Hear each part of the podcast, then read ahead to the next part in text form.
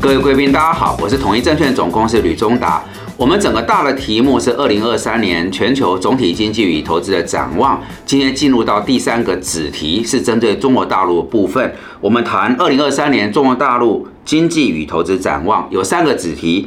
第一个是中国大陆内外环境的整体评估，第二个是有关于扩大内需跟科技自主创新，成为中共中央未来长期发展的战略。最后，我们来谈相关的投资机会。我们先来看现阶段大陆内外总体环境的评估。我想我们自己看不一定那么精确，我们直接引用中共中央的文件，在十二月中旬所公布的一个扩大内需的战略计划当中，有一个纲要前言，我觉得写得很对焦，非常的精确。我们来好好看一下。他说，扩大内需战略是因应国际环境深刻变化的必然要求。世界面临百年前所未有之大变局，这在加速演进。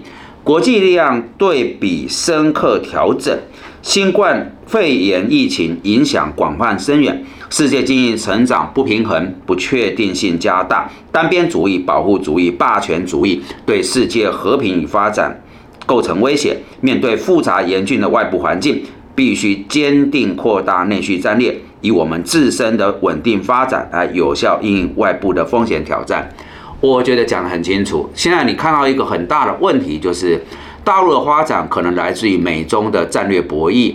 如果美国锁定在未来十年，中共是最大的战略对手，它不断的出招，在货币哈，在这个晶片科技哈等等。不断的出招的时候，大陆恐怕是要承受极大的压力。所以，有关于美国后续啊，在各个方面对于大陆相关的这些禁制令、管制措施，应该就是二零二三年在整体环境来讲，大家要保持一个密切追踪的所在。这是外部。那内部，我想我们之前批的几个专题，看起来有两个议题，一个就是动态清零是否能够陆续松绑，进入到一个防疫的优化。再者是房地产的部分，这个都没有改变。我们待会再来做比较详细的论述。那我用呃中共国务院哈这个前任的副总理刘鄂啊讲过的一段话哈，虽然是比较早讲的，但是我觉得到今天为止都适用，就可以看出未来几年大陆在这个内外环境的挑战底下，它要怎么来进行经济。我来直接引用原话。那么，前中共副总理刘鄂说：“中国经济陷入了深刻的结构调整与再平衡，面临经济这个增速换挡与经济调整的阵痛。哈，中国正在加快发展方式的转变，必须更加重视内需与外需、消费与投资的平衡。”更为重视创新驱动发展。好，我觉得它也是定位的很精准。我们一个一个来，什么叫做深刻的结构调整与再平衡？这里面很明显，就刚刚提到内跟外的挑战，外有美国持续打压。内是它要转型，然后面临它很多的这种不平衡，啊，这个贫富的悬殊，哦，然后过去是一个制造业为基础，它往上提升，啊，进入到刚我们待会要谈的科技的自主创新，还有就是共同富裕的推动，啊，所造成后续的效应，就是内跟外。那经济的增速换挡。这代表什么？从高速的成长开始要走向高质量的发展，所以我们已经结束了高达这个八趴九趴的成长，未来几年大陆大概就是下修一半啊，就是比较低档的成长，但是要换的就是结构上的一个调整跟改变。那这当中以内需为基础，扩大到外需，形成所谓的双循环。过往是靠政府投资，现在要加大民间的投资。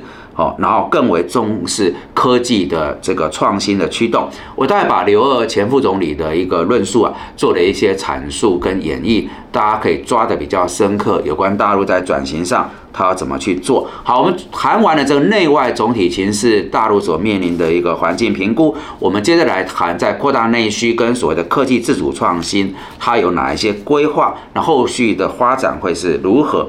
先来做定调哈。北京当局在思考，当以美国为首的，西方国家开始陆续去战略对它压抑的时候，它要怎么往下走？那我们看到它刚公布的这个，呃，在“十四五”规划为基础的所谓呃二零二一到二零二五年哈，再往下走，扩张到二零三五年，就是有一个扩大内需战略规划纲要，好，是在十四五规划为基础，再往下延展到二零三五年，等于未来十四年了。大陆北京呢要做的事情就扩大内需，那为什么？它强调高科技的创新跟自主，显示啊，美中在贸易战跟科技战会更为如火如荼。白热化哦，就是因为你对我打这个晶片战、科技战，我就要朝向科技自主创新。再来，你跟我打贸易战，你锁住我，让我的外需外贸开始有压力，我就要成为自给自足的一个内需市场。好，所以我们看到它这个所谓的。扩大内需或是科技自主创新背后，其实都是中美战略博弈底下的一个产物，才会产生这样的思维。那重点是怎么做哈？我们来看几件事，在这个刚刚提到二零三五年之前的内需发展里面，几个重点：消费和投资规模再上新台阶，完成内需体系的全面建立。第二个是新型工业化、城镇化、资讯化、农业现代化的基本实现。第三个是关键核心技术实现重大突破。中国大陆参与全球经营合作和竞争新优势持续增强，以国内市场为主的国际影响力大幅的提升。这大概是具体的做法。那在科技领域里面，我们来看他的一个论述。他说。五 G 等新型基础建设加快推进，重大科技专案建设取得显著成就，高科技产业投资增长加快，医疗卫生、生态环保、农业农村、教育等领域，我们的短板弱项要加快补齐。我建议各位真的花点精神，把这个十月十四号所公布的扩大内需战略规划纲要（二零二到二零三五）好好读过。我觉得这是北京当局在未来十几年，在面对这个国际环境对他不利，他所思考出来一个突围，哦，面临国家存亡绝续，下个阶段要转型发展，重要的一个战略思维体现在这个纲要里面。那为什么花心思呢？因为大陆是一个政策市，啊，中共中央的逻辑在哪里，大概投资的机会就在哪里。哦，我在大陆讲课多年，曾经有一次呃结束讲演，在饭店里面打开这个。人民日报哈，炒股要听党的话，好，这是我印象很深的。两千零八年，好，抱住这个思维，好，北京想什么，投资的方向大概就在那边脉络会出来。那么我们顺着刚才总体形势的评估，它整个科技自主创新跟内需扩大战略。我们锁定在第三个子题，就来讨论相关投资机会的评估。先来回顾整个二零二二年大半年，大陆的 A 股、港股其实跟呃中国有关的股票啊基金表现都很不理想。到了第四季开始有一个反弹，那我们就来回顾这个反弹在反弹什么？我认为有四个利基。第一个是。呃，因为动态清零开始在略微调整，那重点城市的疫情防控有进一步的优化，那这当然就会让经济的活力释出哈。第二个是全面的降准哈，央行的这个流动性显然还是看呃大陆股市啊重要的一个资金的源头来源啊。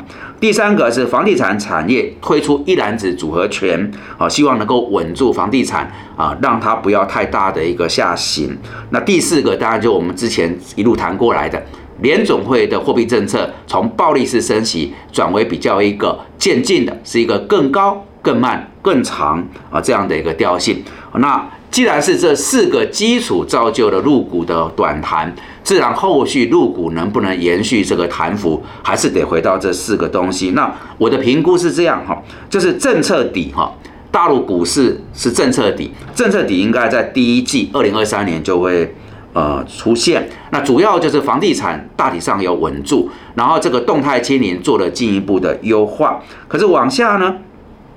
企业获利才是支撑股市最重要的一个因素。那二零二二年受到疫情的牵扰，出口的这个成长下修，还有房地产低迷，所以整个都拖累了企业的获利。那看起来整体二零二三年这个情况应该已经度过最凶险的局面，会有改善。那第二第一季是落底，第二季会迎来拐点。那一般资本市场会领先基本面反应，但它不会脱离基本面。所以我的看法就是说，呃，慢慢的大家可以加重在跟陆港股两地有关大陆的这些相关的投资标的。好，然后如果你要就一个比较中期以上去做投资规划，我觉得也可以留意哦，因为以后面的这个全世界来评估而言，大陆毕竟它的这个政体哈，比较在这个操作经济金融啊，房地产是相对有效率哦。就是看北京当局的政策，呃，至少在做中长期规划，也是一个可以呃思考的。那标的在方向确定底下，我们来谈哈。我之前谈到就民生消费。因为随着它这个动态清零略有一点松绑，哦，有一些呃主要城市它的核酸检视啊，呃开始就减码了，或者是呃就是取消了，所以经济活动恢复正常是可以预期的。这里面带动了美容、观光、消费、饭店，哈。我们在前一个主题有谈到台湾的部分是在反映内需，大陆其实也是同样的脉络，哦，所以大中华有关的民生消费的族群，呃呃，大陆跟台湾都可以来做追踪。哦，那另外一点就是科技自主创新，目前来看，晶片恐怕是有比较大的困难，因为美国锁它。